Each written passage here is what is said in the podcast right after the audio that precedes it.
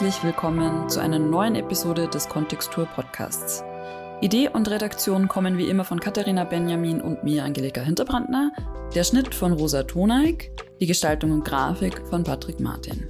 Wenn ihr uns unterstützen wollt, dann teilt und liked den Podcast gerne auf allen Plattformen, wo ihr den Podcast hört oder anschaut, so dass mehr Menschen auf das Format aufmerksam werden. Auf Spotify und Apple Podcast könnt ihr uns auch gerne Kommentare und Feedback hinterlassen. Das könnt ihr, wenn ihr wollt, aber auch via E-Mail schicken. Wenn ihr unsere Arbeit monetär unterstützen wollt, könnt ihr das am besten via Steady machen. Und die Links und alle weiteren Infos dazu findet ihr wie immer in den Show Notes. Und jetzt geht's los!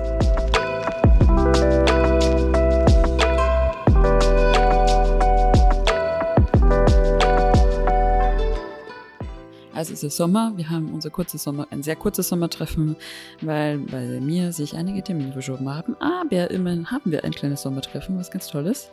Es ist immer wahnsinnig cool, in Leipzig zu sein im Sommer, weil es ein wahnsinnig kühles Büro gibt in einem Hinterhof mit Garten außenrum. Und wie immer machen wir im Sommer so ein kleines Outlook, Strategie, Planung. Was kommt als nächstes? Was machen wir so in der zweiten Jahreshälfte? Und da reden wir heute so ein bisschen drüber, weil behind the scenes kriegt man ja immer gar nicht so mit, was eigentlich so los ist bei Kontextur. Vielleicht sprechen wir auch nochmal so darüber, was wir eigentlich so machen, weil da haben wir eigentlich auch nicht so ganz genau drüber gesprochen, in keiner Folge. Aber wir schauen einfach mal, wo, wo wir so hinmeandern und wir machen heute auch Fragen.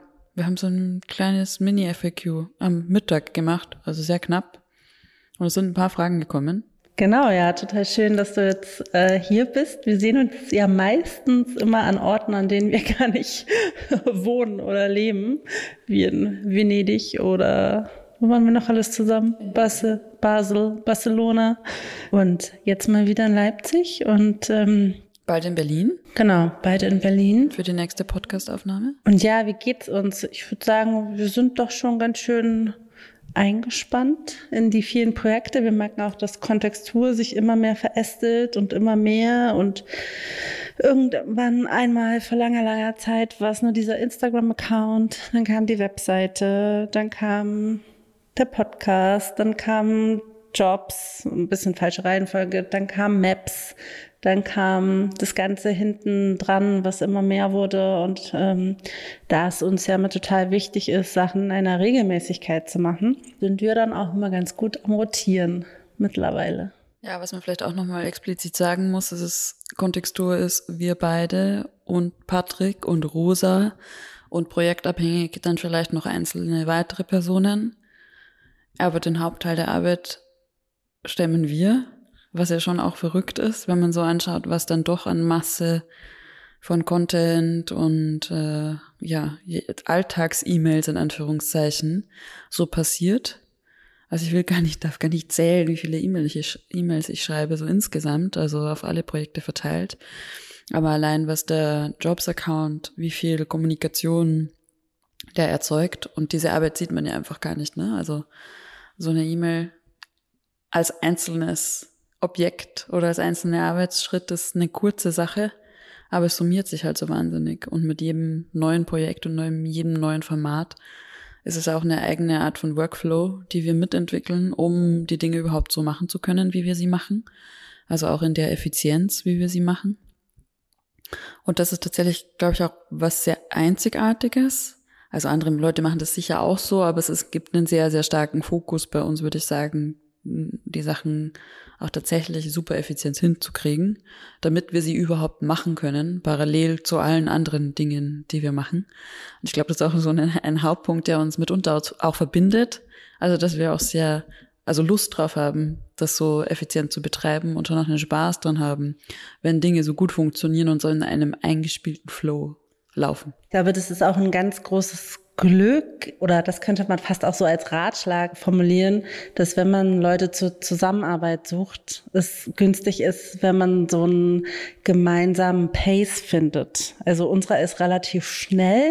Ich könnte mir vorstellen, dass das auch nicht für alle ein guter Pace wäre, aber wir kommen da in diesem Back and Forth Pendeln miteinander gut klar. Und das ist, glaube ich, äh, ist irgendwie eine wichtige Sache, die man checken sollte, wenn man zusammenarbeitet. Oder wir merken das ja auch immer, wenn wir mit Leuten arbeiten, die da nicht so, dann, dann klappt es auch klappt das vielleicht auch mal nicht oder so. Also so dieses. Das ist dieses Jahr ja auch tatsächlich schon an mehreren Stellen tatsächlich auch passiert, dass wir sehr klar an gewissen Momenten dann kommuniziert haben, so könnt ihr das schon machen, aber dann sind wir raus. So, und ich, ich habe äh, schon das Gefühl, und ich kriege das tatsächlich auch sehr oft gespiegelt oder habe das schon durchaus öfter gespiegelt bekommen, dass das Leute dann tatsächlich erschreckt. Dass man da so klar dann eine Grenze zieht und sagt, nee, so nicht. Das ist unsere Bedingung, wie wir arbeiten. Und wenn ihr das nicht so machen wollt, dann sind wir halt einfach raus. Und diese Konsequenz ist natürlich auch manchmal sehr, ja, furchteinflößend, manchmal auch für einen selbst, wenn man natürlich auch äh, schon sich, das, man muss auch den Mut aufbringen, das so zu kommunizieren. Aber ich habe bisher das auch jedes Mal als schon auch wertvoll ähm, empfunden, da so klar zu sein. Und da sind wir tatsächlich, also ich finde es dann immer sehr spannend, äh, weil wir das dann ja auch abstimmen, sehr aktiv ne, in so einem Chat-Prozess über Instagram, so wie reagieren wir jetzt? Und da sind wir dann doch tatsächlich auch impulsiv sehr oft dann exakt derselben Meinung, wie wir damit jetzt umgehen. Na, jemand schreibt eine Nachricht vor und sagt so, hey, was denkst du? Und der andere sagt dann, ja, ja, ja, komm, lass das machen, schick's durch. Genauso hätte ich das jetzt auch gesagt. Und das macht für mich mitunter schon auch eine sehr gute Arbeitsbeziehung aus. Und das möchte ich tatsächlich auch nicht missen. Und das merke ich auch in anderen Arbeitsbeziehungen, dass das was ist, was dann oft die Qualität oder auch die Schwierigkeiten ausmacht, wenn man das eben nicht hat. Also wenn es so harte Arbeit ist, sich erstmal so eine gemeinsame Basis an Verständnis zu erarbeiten um so schnell und ähm, intuitiv überhaupt agieren zu können. Und das äh, schätze ich tatsächlich sehr. Ja, das ist vielleicht auch ein ganz guter Anschlusspunkt, um so ein bisschen äh, überzugehen in die anderen Projekte und auch vielleicht in die Verflechtungen, in denen wir so arbeiten, ähm, weil das natürlich auch eine große Herausforderung ist, äh, das überhaupt zu synchronisieren, also Kontextur mit all den anderen Kollaborationen, in denen wir unterwegs sind. Ja, ich würde da noch anfügen, dass wir, glaube ich, auch gerade merken, dass wir langsam einfach auch erfahrener werden oder wir sind nicht mehr so neu im Metier. Wir haben schon viel erlebt, wir haben schon irgendwie viele Anberaumungen von Projekten erlebt und spüren, glaube ich, schon ziemlich schnell, ähm, wenn es einfach nicht so läuft oder man, man merkt schon, okay, es ist schon schwierig, irgendwie die ersten Schritte zu machen. Lass lieber einen Cut machen. Und ähm, das, das merkt, ich finde, das merkt man schon, man man weiß einfach schneller, ob das jetzt was ist, ob man das weiterverfolgen sollte oder ob man sagt, es reicht. Und so war man vielleicht am Anfang aber nicht. Immer so, oh toll, eine Anfrage, hm, wir freuen uns so. Und ähm, jetzt denke ich, sind wir da irgendwie so gefestigt, da was irgendwie passt und äh, was nicht. Und Genau, also das ist irgendwie auch so meine Erfahrung der letzten Jahre. Es kommen immer mehr Sachen dazu und viele Projekte, die dann auch gut sind, also jetzt zum Beispiel bei Constructive Disobedience, das war eine Konferenz, die wir im letzten Jahr gemacht haben mit Helga Blocksdorf und Matthias Ballestrem. Und dann will man natürlich auch den nächsten Schritt planen. Und es sind dann immer mehr, also das wenn, wenn Projekte gut sind und weiter verfolgt werden sollen, dann heißt es, man hat man noch einen neuen Bereich im Leben, der irgendwie auf den äh, regelmäßig und auf den Weg äh, geschickt werden soll. Und ich glaube, also das kann ich für mich sprechen, ich merke so langsam auch die Grenze meiner Fe also was man so schaffen kann. Und gerade wir merken das ja auch, wir wollen ja ein paar Projekte auch machen, die einfach nicht so kleinteilig sind und eben nicht eine Jobskachel oder ein Interview oder ein Podcast, sondern die ein bisschen äh, tiefer sind, ein bisschen mehr Vorbereitungszeit brauchen, auch ein bisschen mehr Zeit, die wir zusammen äh, wirklich in Ruhe arbeiten können. Und ähm, das ist mitunter einfach schwierig, äh, diese Zeit zu finden, gerade seitdem du auch natürlich nicht mehr in Berlin wohnst, sondern jetzt in Zürich. Ich komme ja jeden Fall im Herbst vorbei, war auch ein schönes Projekt. Aber ja, also ich finde, würde dieses Jahr schon ganz klar als Jahr auch der Grenzaufziehung ähm, oder ja. Nee, auf jeden Fall. Also bei mir auch. Oft hängt das natürlich dann auch zusammen mit Geld, also welches Projekt zahlt, also wie finanzieren wir uns überhaupt? Also wie ist auf der einen Seite Kontextur finanziert als, als Projekt in sich, aber auch wie sind die Projekte finanziert, die man dann noch zusätzlich machen will. Also wie sichert man das Haupteinkommen in Anführungszeichen ab und was erlaubt dann noch die, die Zeit in Anführungszeichen, die übrig bleibt, womit füllt man die? Und das ist schon, inzwischen ist halt echt, äh, der Kalender ist wie das Excel-Blatt, das halt einfach dichter wird und dichter wird. Man muss abwägen, was kann man noch reinpassen, was will man noch reinpassen und wofür, wofür will man auch Zeit haben. Deshalb, wir haben da heute auch drüber gesprochen. Ich hatte letztes Jahr, Ende des Jahres, eine sehr intensive Phase, wo ich nur an einem Projekt gearbeitet habe, an meiner Thesis und viel geschrieben habe. Und das habe ich als unfassbar angenehm und entspannend erlebt. Also ich habe unter großem Zeitdruck oder relativ großen Zeitdruck auch geschrieben und habe aber trotzdem, war das für mich total entspannend, weil diese Komplexität von vielen Projekten und auch das Koordinieren von, wie die Dinge so zusammenhängen und zusammenlaufen müssen, terminlich, kommunikativ, auch welche unterschiedlichen Hüte man aufhaben muss, je nachdem, in welche Rolle man im Projekt agiert, ist in sich schon ein großer Anspruch. Und dann zusätzlich noch quasi die inhaltliche Arbeit zu liefern oder halt quasi auch in den Projekten entsprechend abzuliefern, ist schon hat eine, ist eine große Herausforderung, die mir auf der einen Seite wahnsinnig Spaß macht, aber eben auch, wie du vorher gerade gesagt hast, wo ich, glaube ich, dieses Jahr auch so gemerkt habe, ah, was sind die Grenzen an Projekten, die ich mache und die ich annehmen kann und oder wie müssen Synergien bestehen, dass man sagt, okay, das zahlt auf mehrere Töpfe ein, deswegen kann ich das machen oder es macht Sinn im Sinne von einem Schwerpunkt, der mich interessiert.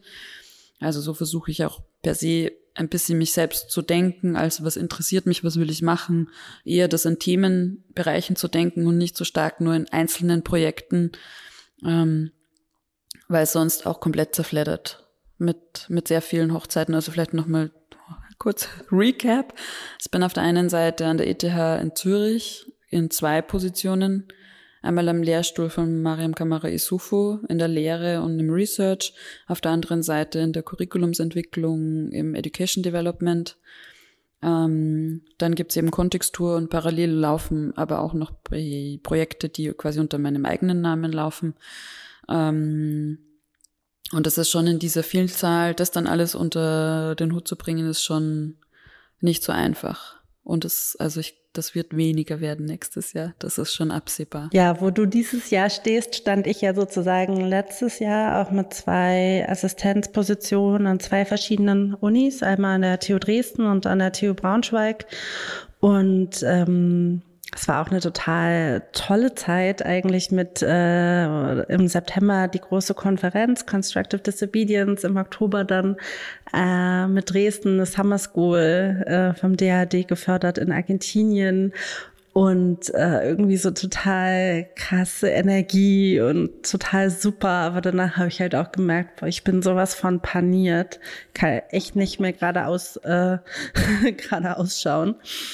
Und äh, genau, jetzt bin ich ja nur noch äh, in Braunschweig, auch in der Baukonstruktionslehre, was ähm, total spannend und bereichernd auch ist. Im letzten Semester haben wir mit äh, 140 Studierenden aus dem ersten Jahr Lehmprojekte gemacht mit großen baukonstruktiven Modellen, eins zu zehn, wirklich irgendwie so Sachen, die man auch denkt, okay, das ist so weit weg von dem, was man selbst gemacht hat im Studium, aber halt auch so spannend, weil das einen mit den Studierenden einen Zugang zu einer Welt ermöglicht, die man selber gar noch nicht hatte. Also das finde ich halt auch toll an der Uni. Aber ich habe das halt auch so, dass ich öfter mal von meinem Laptop sitze und denke, okay, wer bin ich eigentlich gerade? Wie unterschreibe ich diese E-Mail? Bin ich gerade mit freundlichen Grüßen oder bin ich äh, hey, viele Grüße Katharina oder bin ich mit äh, freundlichen Grüßen äh, äh, Katharina Benjamin und so, oh nee, falsch, falscher, oh, oh, oh, ich bin irgendwie, ich bin verdreht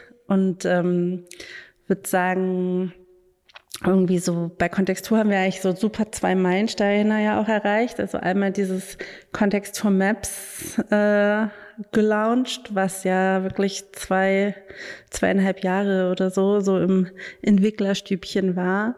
Und dann den Podcast regelmäßig bekommen, also auf monatlich. Und das ist auch so schön, weil er wird viel gehört. Wir kriegen total viel äh, echt sehr positives und super intensives Feedback auch darauf und haben auch das Gefühl, wir, wir machen das auf eine Art und Weise, die es sonst so im Architektur-Podcast-Bereich nicht gibt. Also es ist wirklich so was anderes und ähm und wir haben Spaß daran und es ist ein Raum für ein freies Format, ne? Also heute sprechen wir zu zweit, wir hatten Gäste schon, wir hatten Büros, dann gab es einen Materialtalk, wir waren auf der Biennale und haben eine crazy Produktion gemacht. Das ist schon, also das macht mir extrem Spaß. Ich finde das Audioformat wirklich toll. Ich mag das total gerne, aber es auch in der Produktion natürlich super toll ist, weil wir sitzen und sprechen. Wir können einen intensiven Austausch mit anderen Menschen oder zwischen uns haben. Und dann haben wir Rosa, die Gott sei Dank den Schnitt macht. Danke, danke, danke. Ähm, also das freut mich auch sehr. Und auch über Maps muss ich sagen, ähm, dass das endlich online gegangen ist und wir das launchen konnten, habe ich mich total gefreut. Äh, schaut da auch gerne nochmal rein. Wir schmeißen wie immer ein paar Sachen, über die wir sprechen, in die Show Notes, mitunter auch Maps. Also schaut gerne auf die Seite und äh, gebt uns ein paar Büros ein. Das würde uns sehr helfen. Also wir, wie immer, slow and steady. Ähm, das wird sicher noch eine Weile dauern, bis das Projekt irgendwie anfängt zu, zu tragen. Wir arbeiten auch schon iterativ an den nächsten Schritten, die hinzugefügt werden oder nächsten inhaltlichen Bausteinen, die auch hinzukommen werden. Also schaut mal, was da so los ist und hinterlasst uns eine Submission. Genau, oder tragt auch gerne euer eigenes Büro ein. Ähm, das kann nicht schaden. Und ich würde sagen, was uns halt total freuen würde, ist, werden uns noch mehr via Steady auch unterstützen, weil also nach wie vor gibt es das Phänomen, was wir auch schon vielleicht ein, zwei Mal im Podcast angesprochen haben, dass wir total viele Nachrichten und E-Mails bekommen und alle danken uns für diese Arbeit und sind so dankbar, dass wir jetzt auch schon so lange am Start sind und gute Inhalte haben und man sich auf uns irgendwie auch so verlassen kann, würde ich sagen. Aber bis jetzt haben wir, wie viel? 36 Steady-MitgliederInnen. Und ja, wir, natürlich, wir wissen auch, dass wir alle irgendwie jetzt gerade auch nicht die allerbesten finanziellen Zeiten sind. Aber, also wir sehen es nicht nur in der Architektur, gerade im Design, die alten ähm, verlässlichen Printmagazine, die gehen, die schaffen es nicht. Die schaffen, die haben das mit den Papierpreisen, äh, mit irgendwie Abos, die gekündigt werden. Jüngere Leute schließen keine Abos mehr ab. Ähm, die haben das nicht verkraftet, also die Novum, die Form, das ist jetzt gerade das letzte Heft raus. Und da kommt halt nichts gleich ähm, qualitatives nach. Was halt nachkommt, ist ein Owned Media Format, also das sind dann ähm, Firmen, die eigene Formate machen, aber natürlich auch mit einer klaren Interessenslage. Und wenn ihr unabhängige Sachen gut findet, also ich würde sagen, jetzt nicht nur für uns, aber man, man, was man irgendwie gut findet, muss man auch unterstützen, sonst ist es einfach weg. Gerade in den jetzigen Zeiten mit den, ähm, naja, mit der Situation so, ähm, es wird nicht mehr, es wird halt einfach nichts nachkommen. Also selbst die großen Medienhäuser kämpfen ja, ne? Man hört das ja auch immer wieder äh, wo auch immer, die Abozahlen gehen zurück. Die machen sich alle große Gedanken, wie, wie sollen sie mit den Herausforderungen umgehen. Und die Kleinen trifft es natürlich noch um einiges, einiges härter. Also das, ja, total, äh, auf jeden Fall. Überlegt euch gut, wen ihr unterstützt und wo das Geld hingeht und was euch unabhängige Contents, äh, wie wichtig euch die sind. Parallel, glaube ich, kann man auch schon mal ankündigen, dass wir hier im Podcast auf jeden Fall auch beginnen werden mit Werbung. Einfach weil unsere Arbeit das wert ist und weil wir uns selbst bezahlen wollen und auch alle, die mit uns und für uns arbeiten, fair bezahlen wollen. Also nur als Ankündigung, weil das äh, kann man auch schon wieder antizipieren, dass es da sicher auch Leute gibt, die das nicht gut finden. Das vielleicht auch nochmal ein Thema, das ich kurz äh, einwerfen oder anschneiden will. Wir haben das auch immer wieder auf dem Jobs-Account, ähm, dass es Kritik oder Rückmeldungen gibt, dass wie wir das machen können, ähm, quasi Unternehmen zu unterstützen oder wie auch immer. Ne? Es gab schon in unterschiedlichen Anzeigen äh, Rückmeldungen, ähm, wie das sein kann, dass wir quasi nicht die Arbeitsbedingungen checken der Büros, die die Anzeigen bei uns schalten liebe Leute, die Jobanzeigen sind unsere stabilste und einzig substanzielle Einnahmequelle im Moment. Das möchte ich nochmal ganz deutlich so sagen. Das heißt, wenn ihr erwartet, dass wir quasi kontrollieren, was die Arbeitsbedingungen sind, was einfach einfach nicht möglich ist per se. Also wie sollen wir das machen? Sollen wir uns ins Büro begeben und dann checken? Das ist einfach, kann man nicht machen. ähm, heißt das auch, dass sie uns darum bittet, auf äh, die Bezahlung für unsere komplette Arbeit an Kontextur zu verzichten. Also ich glaube, das, also ich möchte das nochmal so explizit sagen, weil man sich dem auch bewusst werden sollte, was man da erwartet oder welche, welche moralische Aufladung man vornimmt uns gegenüber, die durchaus schwierig ist, wie ich finde. Ja, ich finde es halt immer so schwierig, dass praktisch gesagt wird, naja, wenn ihr Arbeitsbedingungen thematisiert, dann könnt ihr das nicht machen. Das heißt im Umkehrschluss, wenn ihr nicht über Arbeitsbedingungen sprecht, dann ist es ja total okay. Ich meine, das ist ja was, was man schon vor Jahren auch bei Nachhaltigkeitsinfluencerinnen gesehen hat. Die haben über irgendwas gesprochen und wenn sie dann eine Avocado gegessen haben, war irgendwie das Geschrei groß. Wenn man aber nicht über was spricht und einfach Avocado isst, ist es egal. Also das heißt, wenn man sich auf einem, diesem Feld exponiert und ich meine, mein, unser Interesse von Arbeitsbedingungen kommen halt auch aufgrund unserer persönlichen Erfahrung. Also ich habe es ja auch schon hundertmal gesagt, ich habe irgendwie mit Baby im Master studiert, mit Kind in den Beruf eingestiegen. Ich weiß genau, wie schwierig die Arbeitsbedingungen sind und wie untragbar sie auch für ja, Leute mit Kindern, Leute mit äh, Pflegeverantwortung, äh, Leute mit ähm, eventuell dem falschen Uni-Abschluss, wie schwierig das alles ist. Und daher kommt unser Interesse daran. Aber das heißt halt nicht, dass wir, ich meine, ihr arbeitet auch alle irgendwo zu vielleicht nicht guten Arbeitsbedingungen und trotzdem könnt ihr über Arbeitsbedingungen sprechen. Ist so. Ja, ich glaube eben, es muss halt beides sein, ne? Also es ist okay, dass wir die Kritik bringen. Es ist auch okay, dass wir Jobanzeigen machen. So, also. Und ich meine, das hast du halt in jedem Magazin. Du hast vielleicht auf der einen Seite äh, einen Kommentar zu nachhaltigem Bauen und die nächste Seite ist dann halt eine Anzeige, als Anzeige markiert zu Betonstein. Das, äh, so ist es halt. Das kann man vermeiden, in dem so ein Projekt Community unterstützt ist. Aber wir merken einfach, das klappt, das klappt nicht, das wird nicht gehen. Fragen uns auch immer, warum eigentlich? Müssen wir jetzt irgendwelche Sticker als Gegenwert für, Gegenwert für eine Steady-Unterstützung sozusagen rausholen oder damit rumwedeln? Und das denken wir halt nicht. Also wir denken, wenn wir halt einen Podcast machen und Interviews und Fragerunden, ähm, die was alles echt viel Arbeit ist, dann ist das so der Gegenwert. Und wenn Leute dann halt denken, ja, ich möchte aber nur damit für zahlen, wenn das exklusiv ist, dann würde ich, ja, also kann man alles ähm, denken, aber deswegen haben wir halt Kontext für Jobs. Wir haben auch die kostenlosen Anzeigen für Studierenden, Absolventen, wo wir auch immer tolle Rückmeldungen bekommen, dass teilweise die Leute darüber super Jobs finden, auch Jobs total unerwartet. Und wir balancieren das aus. Und es ist natürlich auch ein Abwägungsprozess, ne? Also ich, es gab auch mehrmals schon kritische Hinweise dann, wo Leute uns darauf hingewiesen haben, dass in Ausschreibungen irgendwelche Dinge nicht stimmen. Sowas sprechen wir natürlich dann auch mit den Büros rück. Also es ist jetzt nicht so, dass wir einfach alles veröffentlichen. Das muss man natürlich auch nochmal sagen. Es gibt schon eine Art Sensitivity Reading, könnte man fast sagen, ne? dass man Büros auch dann oft mal darauf hinweisen muss, die und die Aspekte das kann man so einfach nicht mehr äh, machen, das ist am Arbeitsmarkt auch nicht gefragt und so weiter und so fort. Aber auch das ist im Endeffekt unbezahlte Beratungsarbeit, das muss man auch sagen. Also das ist, ähm, finde ich, ein ganz immer wieder herausfordernder Abwägungsprozess auch, ne, wie wir damit umgehen. Ähm, ich bin aber im Moment eigentlich ganz zufrieden damit, ähm, wie wir das ausbalancieren ähm, mit den Jobs und äh, den anderen Optionen, mit denen man uns unterstützen kann. Und vielleicht an euch noch den Hinweis oder falls jemand zuhört, der uns unterstützen möchte und vor allem auch Interesse hat, tatsächlich im Podcast vorzukommen.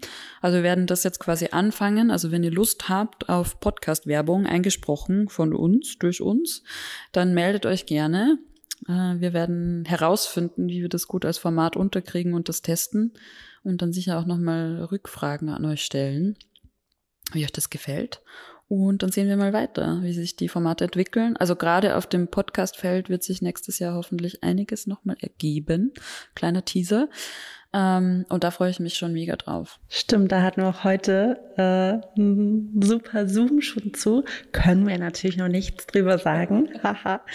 ähm, Aber ja, was ich nochmal zu den Arbeitsbedingungen sagen will, ich habe das Gefühl, es kommt gerade, es gibt langsam Büros, die willens sind, da auch aktiv drüber zu sprechen, die das thematisieren, ähm, die, also so wie auch unsere letzte Podcast-Folge mit Hoskins, die einfach sagen, so machen wir das, das ist unser Ansatz, wir versuchen hier was. Also die das wirklich, diese Arbeitsbedingungen als aktiv gestaltbar erstmal aufzeigen. Und das hat mir einfach lange gefehlt. Das ist halt auch so, das ist sowas, naja, die Architekturarbeitsbedingungen sind so von Gott gegeben. Nein, sind sie nicht. Es sind in den letzten Jahren eine Menge Sachen auch passiert, dass sie sich eben so entwickelt haben. Also auch Stichwort Honorare laut HOAI. Wann wurden die das letzte Mal erhöht, wann nicht? Und man muss es schon aktiv thematisieren, nicht nur als von Arbeitnehmerinnenseite, sondern vor allem auch von der Seite der Arbeitgeberin. Und ich habe das Gefühl, das passiert äh, auch immer mehr. Wir haben mit IFO dazu gesprochen. Es gibt Leute, die positionieren sich aktiv zur Vier-Tage-Woche, zu Remote Work, noch sehr, sehr wenig. Aber das ist halt der, ich habe schon das Gefühl, dass es jetzt ein viel mehr einen Keim gibt als noch vor fünf Jahren. Was würdest du denn sagen, weil das wollte ich dich vorher noch fragen, als wir über unsere eigenen Arbeitsbedingungen in Anführungszeichen gesprochen haben. Was macht denn für dich, was sind für dich gute Arbeitsbedingungen? Oder ich, ich werde zum Beispiel ganz oft gefragt, Angelika, wie funktioniert das mit all diesen Projekten? Also was sind für dich so essentielle Bestandteile des guten Arbeitens in diesem Ökosystem, in dem wir uns bewegen? Also ich zum Beispiel, das habe ich glaube ich auch schon mal auf Kontextur thematisiert, funktioniere sehr stark über Deadline-Arbeit, also auch über eine an, also ansteigende Intensität, die sich was vielleicht auch aus dem Studium herauskommt, aus dieser Abgabe Web. Aber es funktioniert für mich einfach gut.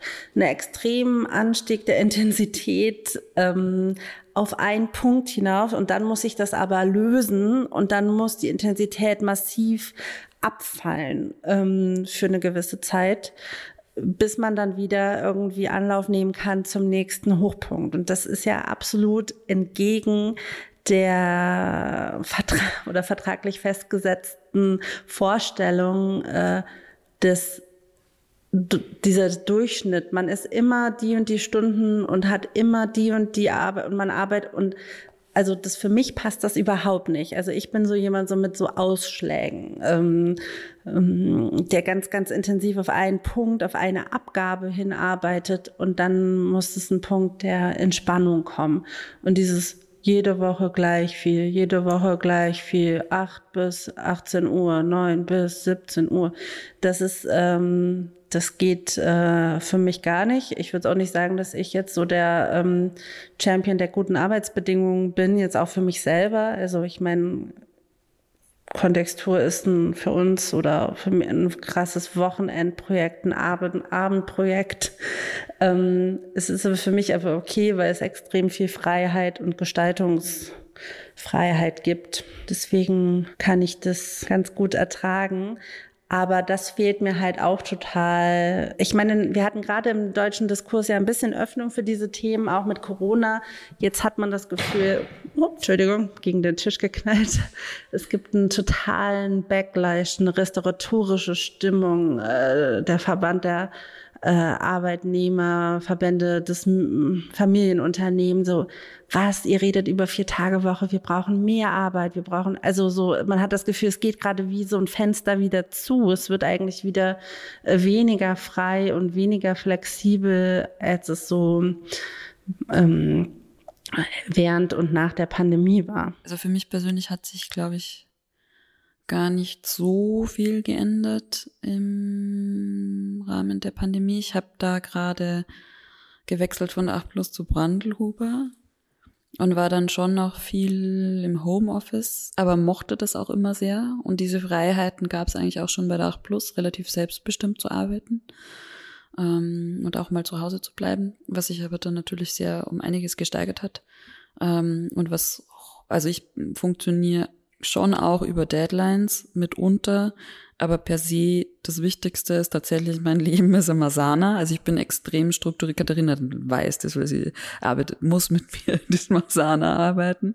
Also auch Kontextur ist, äh, lebt auch in diesem digitalen Projektmanagement-Tool mitunter, einfach damit wir uns quasi asynchron organisieren können. Und dann gibt es noch so eine kleine ne Nebenader im Instagram-Chat. Genau, der Instagram-Chat ist quasi die Kommunikationsader und äh, Asana ist der, die Organisationswelt, auf der man die Übersicht behält. Also ich könnte tatsächlich ohne, ich habe, es ist schon eine relativ rigide Struktur, in der dieser Zusammenspiel raus Asana, Kalender ähm, und einem sehr klaren, was passiert wann, ähm, Wissen und das dann schon auch recht straff vorgibt, woran ich arbeite, zu welcher Zeit. Also ohne das geht's eigentlich gar nicht. Also einfach auch, um diese ganzen Projekte so ineinander zu flechten, muss man eigentlich zu jeder Zeit wissen, was kommt, worauf muss ich reagieren. Ähm, und was man dann auch immer sieht, ist, sobald irgendwas außerhalb der geplanten Struktur passiert, reißt die ganze Planung komplett um. Also alles, also wir haben das Thema auch öfter, außerplanmäßig, irgendwas läuft nicht so, irgendwas dauert länger, irgendwas ist, äh, keine Ahnung, Problemfall XYZ kommt und es sprengt dann einfach alles. Ähm, weswegen es auch sinnvoll ist, die Projektlast bei mir so ein bisschen runterzufahren. Ähm, aber mal schauen, ich klopfe auf Holz äh, fürs nächste Jahr. Aber so das Wichtigste, also der Aspekt der, der Freiheit ist, glaube ich, für mich das Wichtigste. Also obwohl ich so einen starken Rhythmus mir selbst gebe, entscheide ich, wann was passiert. Also ich habe auch einen, deswegen funktionieren wir auch so gut, weil wir, es ist klar, was wer übernimmt, aber du sagst nicht zu mir, du musst am Montag fünf Stunden im Büro sitzen. Also das, so kann ich gar nicht mehr, das geht nicht mehr. Also ich brauche so meine Freiheit, mir das einzuteilen, wie ich das will weil es anders eben auch gar nicht funktioniert, weil ich selbst entscheiden können muss, wann bin ich wo in der Präsenz, wann bin ich wo in Stille und kann überhaupt meine Sachen wegarbeiten. Was dann oft das Problem ist, wenn man so viele Meetings hat, dann kommt man einfach zu nichts. Das kennt ihr sicher auch alle. Also die Freiheit zu haben, selbst zu entscheiden, wann bin ich wo in Präsenz, in einem Meeting ähm, oder habe Zeit, wirklich intensiv zu arbeiten. Diese Freiheit, das äh, wird immer wichtiger und das ist natürlich auch was, was fast nur möglich ist in der Freiberuflichkeit und oder in der eigenen Organisationsstruktur, weil das eigentlich was ist, was in einem regulären Büro im Sinne von 9 to 5 oder auch mit Gleitzeit, was auch immer, aber da nicht, immer noch nicht so normalisiert ist, als dass es ein Arbeitgeber mitmachen würde. Mm, genau, wir merken ja fast auch, dass wir oder also wir kriegen ja auch immer mal Praktikabewerbung oder Werkstudentinnen und, und dass natürlich die Leute auch zu Recht in der Ausbildungssituation sich halt was Klassisches vorstellen, dass sie in einen Ort kommen, wir sind da, wir gucken über deren Texte oder was sie machen und so. Und dass das natürlich für uns gar nicht geht, weil äh, Kontextur ist so in all, wabert so zwischen allem. Aber ich bin natürlich auch in Braunschweig an der Uni, äh, dann habe ich dies, dann bin ich nicht da, dann fahre ich in die Schweiz. Also man ist gar nicht so fest an einem Ort, dass man zum Beispiel jetzt Leute, die sich äh, sowas vorstellen, so ein Praktikum oder so, ähm, vor Ort in Präsenz, äh, Vollzeit, dass man das betreuen könnte. Also das passt auch gar nicht zu uns irgendwie. Ja, also ich arbeite ja seit diesem Jahr an meinen Projekten gemeinsam mit Laura Bertelt liebe Grüße gehen raus. Ähm, und das ist tatsächlich, das war auch so, ich glaube, wir haben so, zum Kennenlernen habe ich mal so eine Dreiviertelstunde, wahrscheinlich viel länger, eine Stunde erzählt, wie ich so arbeite, damit sie überhaupt versteht, kann, ist das was, was ich mir vorstellen kann? Und das ist tatsächlich auch ein großer Punkt. Also wie kann man weil zwischen uns beiden, das ist ja klar, wie es funktioniert, weil wir dieselbe Art und Weise des Denkens und eine sehr intuitive Eingespieltheit im Arbeiten haben. Aber wie machst du das, wenn du mit jemandem arbeitest, den du eigentlich noch überhaupt kennenlernen musst, ne? wie, wie sowas funktioniert oder die Person muss ja auch dich erstmal kennenlernen. Also das war tatsächlich eine große Herausforderung auch äh, für unsere gemeinsame Zusammenarbeit. Das hat aber eigentlich ganz gut geklappt, ähm, überhaupt mal rauszufinden, wie arbeitet man denn gemeinsam? Und das sind tatsächlich auch so Dinge, die bei Hoskins sehr klar angesprochen wurden. Das bedarf halt wahnsinnig viel Kommunikation und auch ein Ausprobieren. Ne? Was, also weil ich kann auch nicht erwarten, dass die Person, die dann mit mir arbeitet oder arbeiten will, genauso funktioniert wie ich. Das heißt, man muss erst mal austarieren, was funktioniert für, für uns beide, was funktioniert für die Einzelperson, äh, wie synchronisiert man das Ähm, wie ist auch die Verantwortung verteilt? Weil schlussendlich, also alles, was unter meinem Namen passiert, also unter, da steht Angelika Hinterbrandner, muss natürlich auch ich irgendwie entscheiden, in Anführungszeichen. Das heißt, eine Zusammenarbeit ist auch irgendwie insofern ein bisschen schwieriger, ähm, weil Kontextur ja auch irgendwie so ein offenes Netzwerk ist, wo Namen drunter stattfinden können. Also das äh, war tatsächlich auch eine relativ große Herausforderung dieses Jahr schon oder wird es auch bleiben sicher noch. Aber auf der anderen Seite auch eine große ähm, Entlastung, jemanden zu haben, der, der mich unterstützt in den Dingen. Weil das muss man auch sagen, auch mit Kontextur, wenn wir Rosa nicht hätten.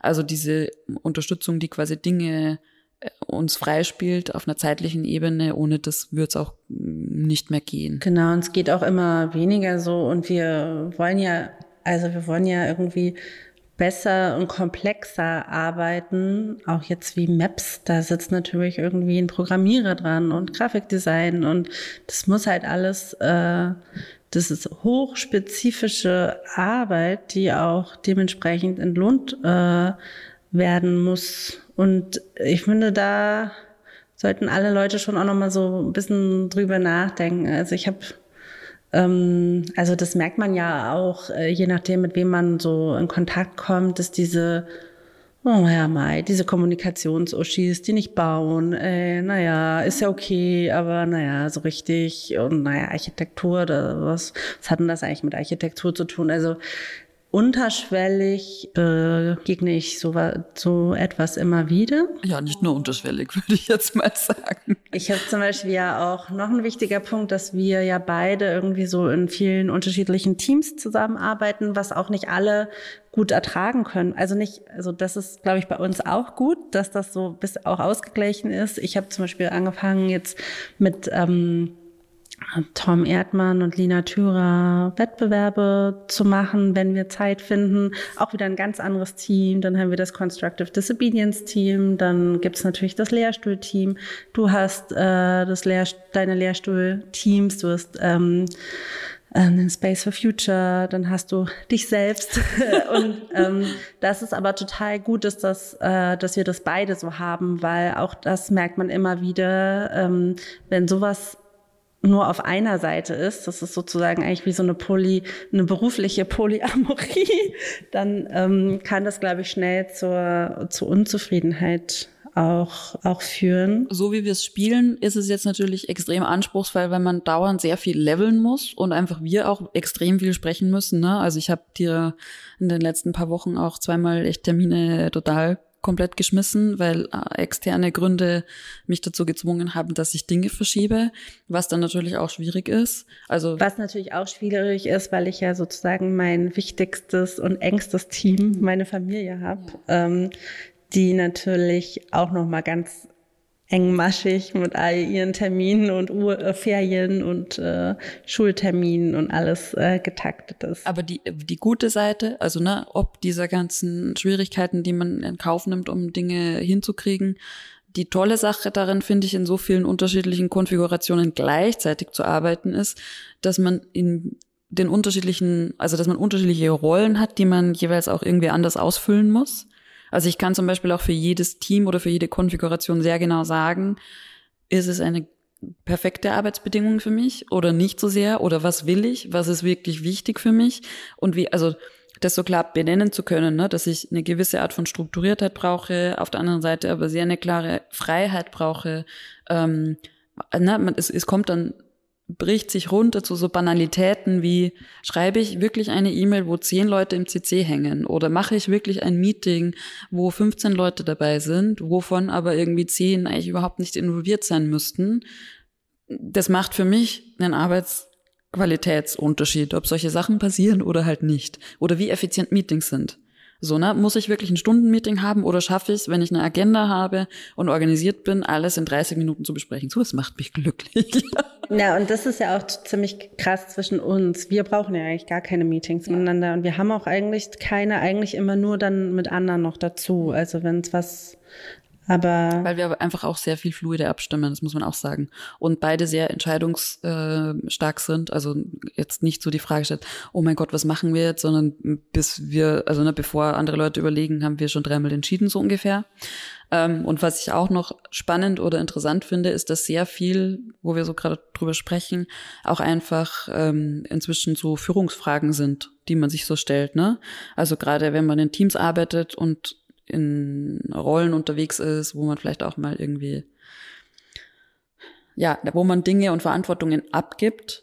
Also wie schafft man dann den Spirit zu kommunizieren oder wie bringt man rüber, was ist Kontextur, was wollen wir damit? Ähm, ist die Person geeignet, um Teil des Teams zu werden? Versteht die, wie wir sind? Und die Fragen, also das glaube ich, da freue ich mich tatsächlich auch sehr drauf, die nächsten Jahre damit Kontextur noch weiter zu wachsen und auch in den anderen Projekten noch weiter zu wachsen also tatsächlich diese organisationellen und Führungsfragen, in denen nochmal besser zu werden. Ne? Wie gibt man Dinge ab und ist aber trotzdem on top of things? Also wie kann man die Organisation weiterentwickeln und aber trotzdem, also kein Micromanagement machen oder so. Also wie kann man Dinge gut abgeben? Das ist, glaube ich, eine essentielle Frage. Genau, und ich glaube, das ist total wichtig. Und trotzdem, also das merken wir ja auch, dass wir ganz oft so verwechselt werden oder Leute nicht so wissen, wer ist jetzt welche von wem oder das heißt, dass wir auch füreinander ja so ein bisschen haften. Ja. also, Sag keinen Scheiß. Wir sind wie die Olsen Twins. Nee, aber ähm, was ich noch mal kurz sagen wollte, also im Rahmen dieser Wettbewerbstätigkeit, was wirklich nur so ein kleines Pflänzchen ist, aber immer wenn ich das mal erzählt habe, war so, oh Gott sei Dank, sie macht doch noch was, was so bisschen richtig Architektur ist. Und da ist es natürlich, dann kommt es so richtig krass immer so ähm, so zurück, äh, wie schwierig das eigentlich viele finden, dass es irgendwie Leute gibt, die äh, Architektur studiert haben und ähm, nicht im Büro arbeiten oder so. Also ich muss, ich muss ja sagen, ich bin ja fast inzwischen aus Protest will ich nichts mehr bauen. Ne? Also selbst wäre ich so, also ich finde es manchmal einfach so dreist, dass auch so Kompetenz zu einem abgesprochen wird. Nur weil man, also ne, es ist ja nicht so, als würde ich mich nicht für die Branche interessieren. Also warum sollte ich immer noch an diesen Themen arbeiten, wenn ich kein äh, tatsächlich inhaltliches tiefes Interesse an sowohl konstruktiven als auch Architekturqualitätstechnischen Fragen hätte. Wenn die Bedingungen besser wären, hätte ich durchaus Interesse irgendwie äh, auch im Büro zu arbeiten, aber ich kann das einfach meiner Familie also ich kann damit meine Familie nicht finanzieren, ich kann das meiner Familie nicht ähm, zumuten, auch die Arbeitsbedingungen. Und ähm, das ist ja auch, also an der Uni verdient man einfach auch viel mehr. Das ist, du hast natürlich äh, die Probleme der Befristung, das ist nochmal was ganz anderes, aber. Nee, aber du hast total recht. Also jetzt, also wir kommen so ein bisschen äh, ins, ins Labern, in Anführungszeichen. Ähm, aber die dieses Thema, ne, will man das so, nimmt man das so in Kauf oder will man sich einfach selbst eine Konfiguration bauen, die einen im Sinne von einer Arbeitsrealität jeden Tag erfüllt, ähm, finde ich, kann man durchaus wahrnehmen, ohne immer sofort abzusprechen, dass Personen irgendwie Fachwissen haben in unterschiedlichen Bereichen. Und ich sage auch nicht, ne, also ähm, auf jeden Fall Leute, die im Büro arbeiten, haben eine andere Erfahrung als ich. Das will ich niemandem absprechen. Aber im Gegenzug erwarte ich auch, dass äh, eben quasi aus der anderen Richtung nicht sofort unterstellt wird, dass man in gewissen Bereichen einfach nichts weiß, weil es einfach auch nicht stimmt. Ja, so viel dazu. Ähm, wir wollten eigentlich über Akademie sprechen. Diese Folge werden wir noch ein bisschen vertagen und dann vielleicht ein bisschen intensiver da nochmal drüber sprechen. Also wir haben so ein paar Punkte ja schon angeschnitten jetzt über die Arbeitsrealitäten, die uns selbst ja auch betreffen. Du hast vorher gerade Befristung gesagt. Äh, meine ETH-Arbeitsverträge waren bisher immer ein Jahresverträge. Also das Thema gibt's. Ähm, in Deutschland gab's ähm Ja, ich bin Hanna. Das Wissenschaftszeitgesetz äh, steht ja zur Debatte oder nicht. Aber vielleicht können wir auch mal einen Aufruf machen. Also uns interessieren Positionen und Erfahrungen von den unterschiedlichsten Akteuren im Akademia. Das heißt, Studierende, Mittelbau, ähm, Professorenebene, aber auch Verwaltung, würde ich sagen, weil ja einfach qua Hochschulorganigramm ganz äh, spezielle Rollen haben, die auch eng begrenzt sind. Und parallel dazu ja eigentlich in der Lehre gerade sehr viel passieren müsste oder sich auch wahnsinnig viel tut.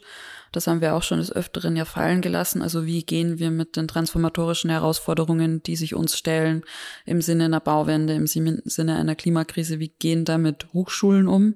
Also wie kann sich die Lehre überhaupt so schnell anpassen an Themen, von denen wir in der Ausführung noch nicht wissen, wie wir sie lösen werden? Das ist ja auch ein sehr interessantes Thema. Also das hatte ich ja vorher auch kurz erwähnt. Ich bin gerade an der ETH, auch an der Curriculumsrevision für den Bachelorstudiengang beteiligt. Diese Fragen stellen sich da auch mitunter. Also wie, was ist ein guter neuer Studienplan äh, für ArchitektInnen? Welche Herausforderungen stellen sich für die nächste Generation? Mitunter stellen sich ja auch solche Profilfragen. Ne? Ich nehme das als gerade total ungeklärt äh, da. Ähm, also ich glaube, das Verhältnis, die, es müssen neue Verhältnisse zwischen Begrenzung, Grundlagen, studentischen Freiheiten, aber auch, ähm, naja, dem Kanon und dem Experiment und einem neuen Kanon. Ähm, also das ist alles gerade äh, ganz ähm, am Wabern und hängt ganz oft mit Geburtsjahr sozusagen zusammen von der lehrenden Person, was man sozusagen abbekommt. Darf man das so? Ja. Aber zum Beispiel wir auch in Braunschweig, wir bemühen uns wirklich händeringend, nah an der Debatte zu unterrichten. Das ist, das hatten wir auch im Podcast mit Elisabeth Endres. Das ist sehr anspruchsvoll für uns, aber auch für die Studierenden, weil wir fordern schon im ersten Studienjahr sozusagen einen Debattenbeitrag.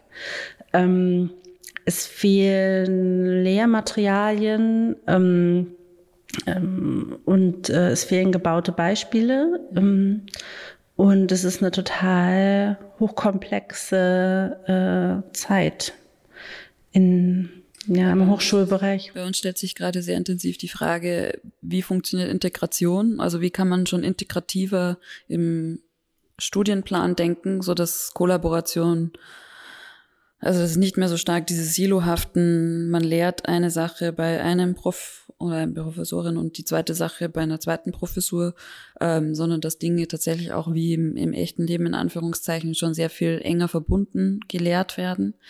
Ähm, was sich auch sehr intensiv stellt, ist die Frage, wie bilden wir eigentlich die Leute aus, die lehren? Also was für eine Art von pädagogischem Wissen ist vorhanden? Welche, welche Art von inhaltlichem Wissen, das hast du vorher gerade gesagt, ne? aber auch wie setzt man es um? Also welche Lehrformate gibt's eigentlich? Also auch mm, wie, wie bringt man diese Dinge eben zusammen in neuen Formaten? Ne? Und das ist schon, also eben auf so vielen Ebenen passiert gerade so viel oder man ja überdenkt so viele Dinge. Ähm, da gibt's meinem Gefühl nach auch viel zu wenig Unterstützung um das überhaupt aufzugleisen, beziehungsweise die Belastung ist eh schon recht hoch, ne? überall äh, die Sachen zu produzieren, die Inhalte überhaupt zu produzieren. Wie soll man dann auch noch sicherstellen, ähm, dass man quasi nebenbei den Mittelbau noch weiterbildet und ausbildet oder wie funktioniert überhaupt der Wissenstransfer bei den ProfessorInnen? Also wie, wie stellt man da überhaupt sicher, dass da auch, auch eine Weiterentwicklung ähm, stattfindet, wenn Leute halt einfach auch jahrzehntelang teilweise auf diesen Professuren sitzen? Genau, und gerade in Deutschland stellt sich ja die Frage, dieses Wissenschaftszeitgesetz, also das äh, also ähm, Mittelbau eigentlich sechs Jahre äh, da sein darf und dann kannst du mit Postdoc nochmal länger oder so, aber wird ja so begründet, dass man auf jeden Fall immer neuen, also man braucht sozusagen neuen Durchsatz, neue Innovation. Ähm, ja, kann man mitgehen, die Argumentation, aber die wirkliche Innovationskraft liegt ja am Lehrstuhlinhaber oder der Inhaberin mit ihren Berufungsmitteln und ihren Vorder- äh, und ihren Drittmitteln. Ähm, und hier haben wir in Deutschland in vieler Orten eine Beamtung, Verbeamtung auf Lebenszeit oder bis zum Renteneintritt. Ähm, und auch gerade jetzt sehen wir an einigen Stellen, ähm, gerade bei den neuen Themen, also lass es Robotics sein, lass es ähm, KI sein oder so, Berufungen, die sehr, sehr jung erfolgen.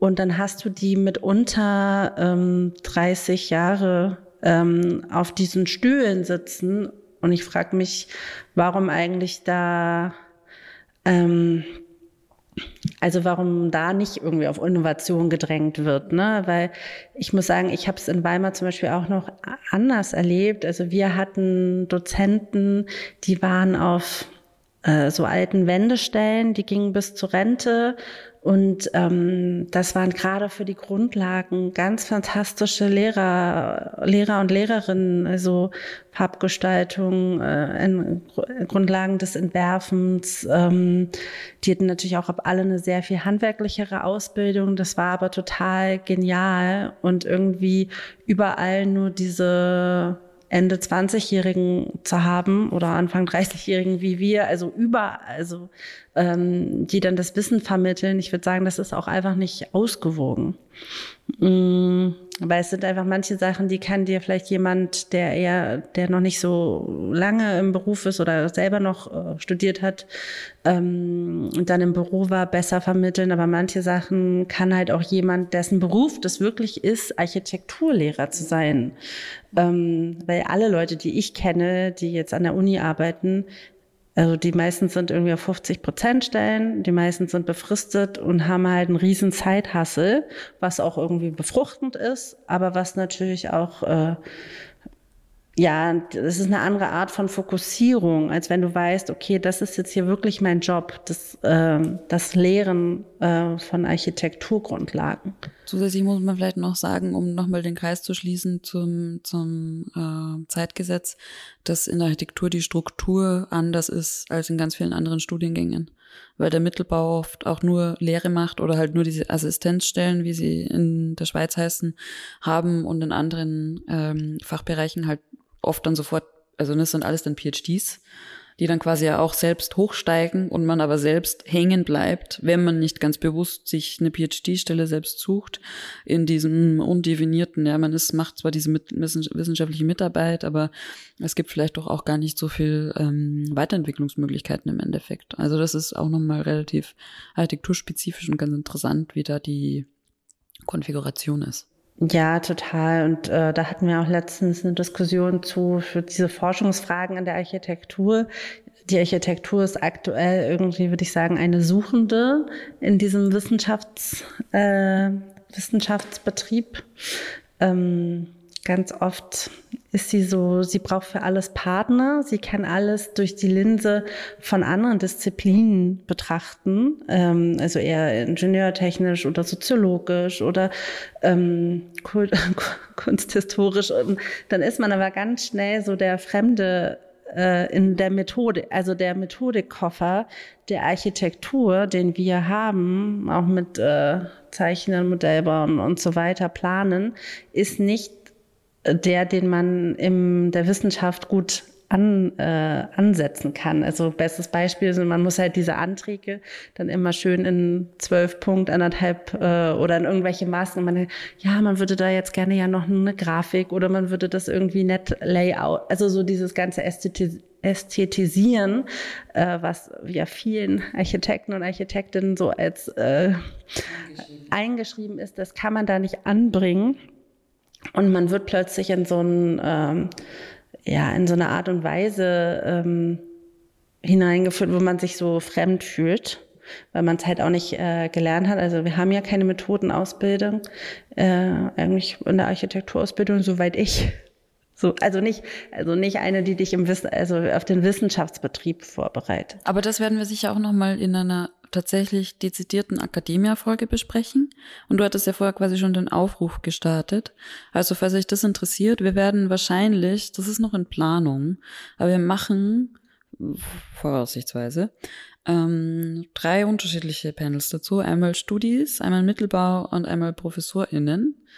Also falls ihr Lust habt, dazu in den Podcast zu kommen und euch einer dieser Gruppe zugehörig fühlt, könnt ihr euch melden. Und auch gerne im Vergleich Dreiländereck okay. Deutschland, Österreich, Schweiz, weil wir das jetzt in der Wettbewerbsfolge nicht super fanden, auch echt sehr viel positive Rückmeldungen äh, bekommen haben. Und ich glaube, dass jedes System in seiner Funktionslogik im Vergleich zu einem anderen System auch nochmal so sichtbarer wird. Also wenn es dagegen abgegrenzt wird und auch ähm, diskutiert wird. Ja, ich würde sagen. Let's wrap it up, oder? Wir haben schon ganz schön lange geredet. Wir haben nicht unsere Fragen beantwortet. Ich habe, äh, ich kann hier nochmal, ich schaue jetzt nochmal kurz ähm, auf die Fragen. Die äh, ersten, die reingekommen sind, waren unbeantwortbar für mich. Aber ich kann euch die kurz vorlesen. Genau, hier kamen zwei ganz äh, gute, aber sehr schwierige Fragen. Die erste ist, was motiviert uns noch als Architektinnen? Und die zweite ist, was inspiriert uns jetzt als Architektinnen?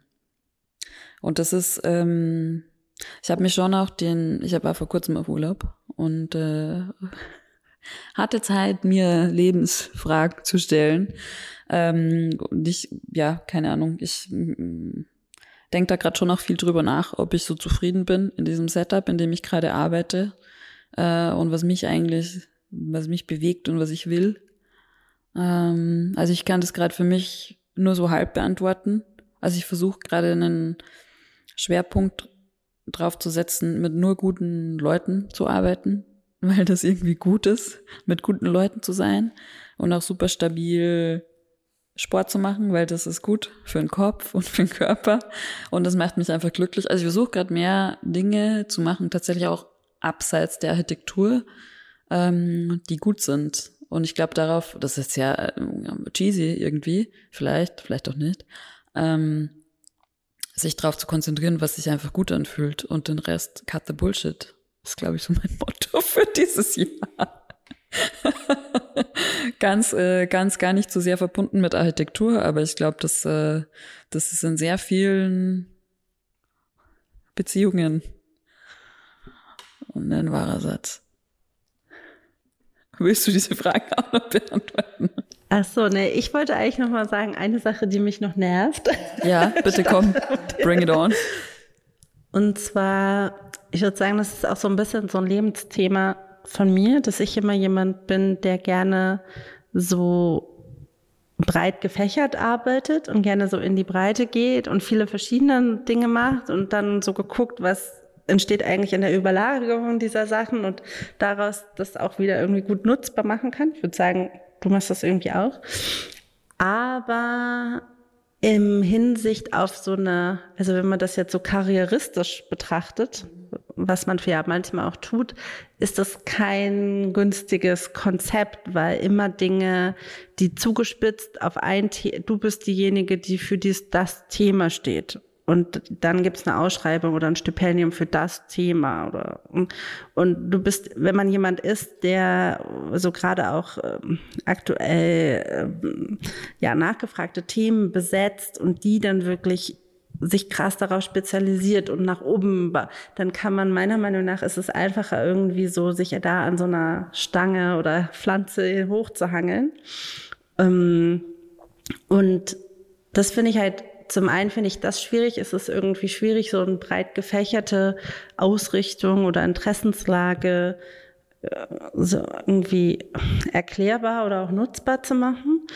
Und dann halt auch so Sachen, dass überall von Kollaborationen gelabert und aber alles, was wieder in dieser karrieristischen Logik ist, ist so du und deine Veröffentlichung, du und deine Zeugnisse, du und deine Projekte. Und selbst wenn man irgendwie an Projekten in Teams arbeitet und so, ähm, kann man dann oft nicht in Teams irgendwelche Stellen besetzen, obwohl das total ähm, glaube ich, sinnvoll wäre bei vielen Sachen. Und das ist so gerade, es gibt jetzt schon lange diese Diskurse, ist irgendwie auch so ein bisschen in Mainstream eingesickert. Aber wenn es halt wirklich auf diese Knallfall, ich sage immer so den Platz an den Futtertrögen ja. geht, dann ja, zählt halt wieder nur du. Du hast gebaut, Du hast ein Projekt. Das ist eine Publikation und äh, das würde ich mir irgendwie wünschen, dass das so, dass Orte irgendwie geschaffen wird, wo man halt auch wirklich in dieser Kollaboration gemeinsam ankommen kann und vielleicht auch mit, einem brei mit einer breiteren Interessenslage und äh, das ist ja schon was, was irgendwie auch nochmal zurück zu den Unis. Also es gibt so Bestrebungen, so okay, jetzt schaffen wir Lehrstühle, die sind nur für das eine Material oder nur für diese, für immer eingeengt, für zirkuläres Bauen. Oder es, ist, es wird immer so, ähm, mm, also, weiß nicht, das ist auch gut, aber es braucht irgendwie auch so Leute, die einen großen Blick und Interdependenzen bearbeiten und so. Und da und systemische Zusammenhänge. I mean, das ist ja irgendwie das große Ding, oder? Das ist einfach, dass die Dinge so krass miteinander verknüpft sind. Und wenn du nicht ansatzweise ein systemisches Verständnis hast, dann arbeitest du dich halt immer an irgendwelchen Endpunkten in Anführungszeichen ab, die im Endeffekt dann aber wieder überhaupt keinen Impact haben. Und das ist, also ich bin da mindestens genauso wütend wie du drüber, dass es quasi einfach so ein dass es einfach toll ist, wenn man Tiefbohrungen macht und so ein Breitenwissen überhaupt nicht eine Relevanz zu haben scheint, in diese Hochschullogik auch. Ähm, und das ist vielleicht auch so ein bisschen, ne, diese Wut, also mich treibt Wut auch wahnsinnig an, dann aber trotzdem das zu machen, weil ich es für relevant und für impactful halte und für wichtig, das zu tun und weil mich das, also das ist vielleicht auch nochmal so auf diese Frage, was inspiriert mich, oder was treibt mich an. Ähm, das macht mir Spaß, ne, Zusammenhänge zu erkennen oder zu merken, ah, okay, ja, da, das ist eigentlich was, wo man Impact haben könnte, wo man wirklich was anstoßen kann. Und das ist mir weitaus wichtiger als, äh, ja, in einer Linie zu folgen, die verspricht, dass man vielleicht irgendwann das Karriereziel erreicht. Was heißt das schon, ne? Also wenn ich nicht dann irgendwo ähm, bin, wo ich mich wohlfühle und wo ich das machen kann, was ich eigentlich machen will, was hat, also was habe ich denn dann überhaupt davon? Ich hatte doch die Frage, was man so im Kleinen machen kann, wenn man sich ähm, irgendwie in der Architektur engagieren will. Ähm, und dann wurde auch mitgeschickt, dass man sich oft irgendwie so als Angestellte oder so oft sehr nicht hilflos, aber so ein, begrenzt im Einfluss sieht. Hast du da einen Tipp? Ja, ich habe, äh, das ist jetzt äh, Werbung, die wahrscheinlich dann nichts mehr bringt, weil das Event dann schon vorbei ist. Ähm, also ich für mich, das ist mein, meine persönliche Herangehensweise, ähm, versuche Dinge zu machen, die im Kleinen mit anderen Menschen gemeinsam irgendwas bewegen. Und das ist dann oft einfach Vernetzung und Austausch und Wissensweitergabe und verstehen, wie machst du es denn und lass uns vielleicht gemeinsam was damit machen. Also tatsächlich schon auch diese Idee von gemeinsam kann man mehr bewegen als alleine ähm, und Leute zusammenzubringen, die vielleicht dann, ne, also jetzt abseits von mir, ähm, die vielleicht dann gemeinsam wiederum was machen oder so ein Verständnis und Austausch schaffen. Also was mir in unterschiedlichen schwierigen Situationen schon auch immer geholfen hat, war zu verstehen, da gibt's Leute, denen geht das auch so. Oder die sind in derselben Situation und die haben dann eine Lösung gefunden oder die konnten, was auch immer, Dinge dann anders machen, weil ABC sie gemacht haben.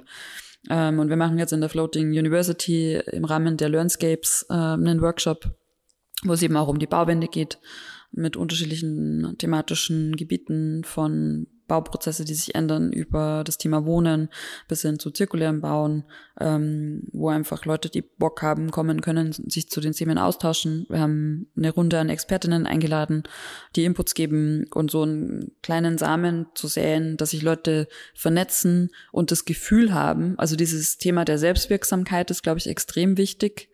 Ähm, also das Gefühl zu haben, man kann etwas tun, ist extrem wichtig, weil einen das, glaube ich, ermutigt, aktiv zu werden und rauszugehen. Und das ist der erste Schritt, also Kontakt aufzunehmen oder was zu lesen, über ein Thema zu sprechen. Und dann sind wir da tatsächlich im Kleinen. Ne? Wenn ich im Büro bin, ich habe vor kurzem mit einer Freundin gesprochen, ähm, die auch jetzt seit kurzem wieder im Büro arbeitet. Natalie, liebe Grüße an dich, falls du das hier hörst. Ähm, und die meinte so, was ist so krass, wieder jetzt in diesem Büroalltag zu sein, in so einem regulären Büro. Also sie war vorher in im Holzbaubereich und ähm, dann noch in der Vermittlungsposition und ist jetzt quasi wieder im konventionellen Büro und ist quasi gekommen in dieses Büro, um mehr zu diesen Nachhaltigkeitsthemen zu sprechen. Und sie hat gesagt, es ist einfach ein jeden Tag ein Kampf, diese Themen zu platzieren im Wettbewerb, im Zeichnen, im Alltag. Aber das ist die Sache, die sie macht. Diese eine kleine Sache, die Konfront in Anführungszeichen die Konfrontation suchen oder das Gespräch suchen mit den Kolleginnen, darüber sprechen, warum das wichtig ist, äh, warum wir Dinge ändern müssen und das, oder was heißt ändern müssen, aber na, warum, warum muss man mit anderen Materialien, Materialien bauen, warum muss man anders konstruieren, was auch immer, das kann man ausweiten bis in die Themen was passiert auf der Uni, wie sind die Arbeitsbedingungen, ähm, ist es okay, wie die Tischkritiken laufen, bin, werde ich respektvoll verhandelt, äh, behandelt. Da kann man anfangen. Zuhören, mit Leuten sprechen und einfach gemeinsam was machen und sich einsetzen für die Dinge, die einen interessieren. So, ich habe einen Vortrag gehalten. Aber ja, das ist mein Take zu diesem Thema. Okay, ich würde sagen, that's it. Danke fürs Zuhören, wie immer, und äh, bis zum nächsten Mal. Wie wir angekündigt haben, es gibt ein paar super spannende Special-Episoden in den nächsten Monaten. Also bleibt dran, hört die alten Folgen und wir hören uns ganz bald. Tschüss. Tschüss. Na komm. Bye, bye.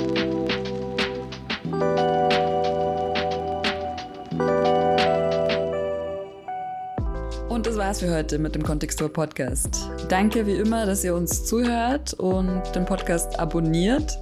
Ähm, hinter den Kulissen sind wir bereits an den nächsten spannenden Gesprächen und Episoden, die in Planung sind. Wenn ihr Feedback oder Wünsche habt, schreibt uns gerne eine E-Mail oder hinterlasst uns einen Kommentar auf Apple Podcasts oder Spotify, wo das inzwischen auch möglich ist. Und ja, hört wieder rein beim nächsten Mal. Wenn ihr den Podcast unterstützen möchtet, dann leitet ihn gerne an alle weiter, die sich auch für Themen rund um den gebauten Raum interessieren. Hinterlasst uns ein Like oder einen Kommentar auf Spotify, Instagram oder Apple Podcast oder findet uns auch auf Steady, wo ihr uns direkt unterstützen könnt. Wir freuen uns aufs nächste Mal und wir hören uns. Tschüss.